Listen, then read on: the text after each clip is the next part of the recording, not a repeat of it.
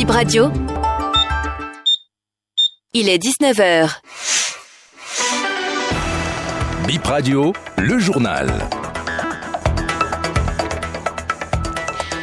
Toute l'actualité, c'est ici maintenant et tout de suite. Voici les titres de la grande édition du soir.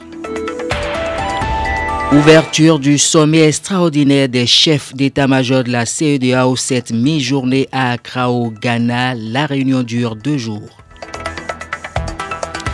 Un accident mortel dû à un camion sur nos routes, une collision entre un motocycliste et un gros porteur ce mercredi à Natitengu.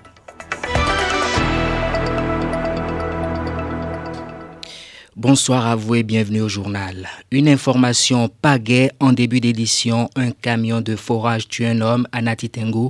Le drame s'est produit à hauteur de Berensengu près du pont Yarpao. C'était hier dans un choc frontal entre une moto et le camion.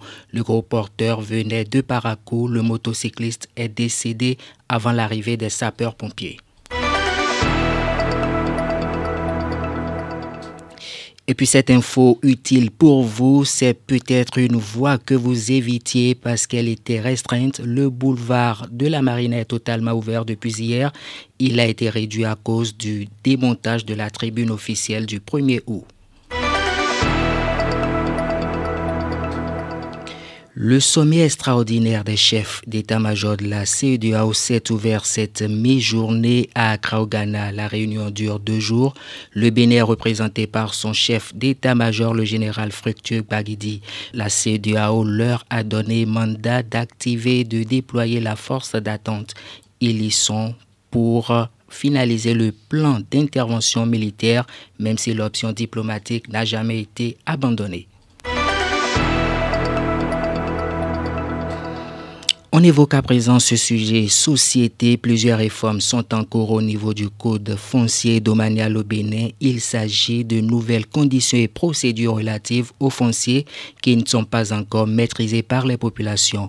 Elles ont des difficultés à s'adapter aux réformes. Ces règles ne sont pas aussi très bien comprises et cela constitue des épreuves pour certains usagers de l'administration. Quelques-uns se prononcent. Il y a beaucoup de difficultés. Vu les réformes que le gouvernement a mises en place, il est normal qu'on rencontre des difficultés. Pour nommer un peu les difficultés, il y a trop de tracasseries, c'est-à-dire les services sont éparpillés, ne sont pas aux mêmes endroits et ça rend un peu difficile les courses pour les formalités après avoir accueilli le terrain. Au niveau de la mairie, c'est un tout un, c'est vraiment difficile de tous ces trucs qu'il faut en train de faire, c'est un peu difficile. Au fait, pour difficultés, ce n'est pas les moindres. Vraiment, nous voyons beaucoup de difficultés. Des papiers administratifs, on nous envoie de gauche à droite. Il faut aller faire ci, il faut aller faire ça. Et à chaque fois, on ne nous répond pas positivement, rapidement. Donc, il faut plusieurs fois venir leur voir avant qu'on trouve gain de cause. Vraiment, nous souffrons énormément. Franchement, nous souffrons, nous souffrons. Demain vendredi 18 août 2023, pèlerinage marial à Dassazoumen, les fidèles catholiques se rassemblent au pied de la grotte mariale pendant trois jours. Il y aura du monde sur la route. Prudence, quelques conseils pratiques pour les conducteurs de véhicules qui font faire la route.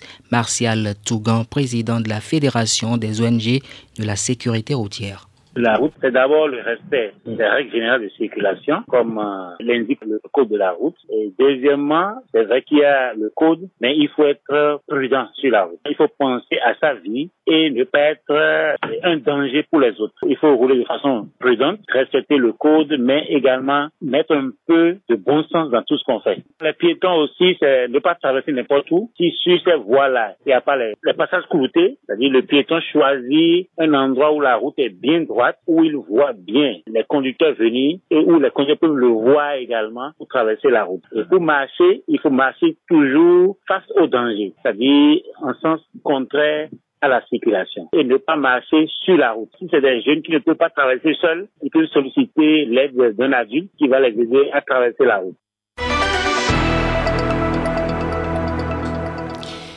Et puis une brève avant de mettre un terme à cette édition, les camionneurs béninois en transit sur le Niger se plaignent de leurs conditions de vie depuis des jours sur l'axe Malanville-Candy.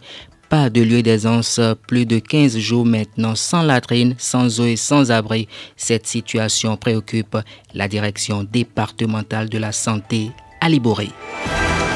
Ainsi prend fin ce journal. Merci de nous avoir suivis.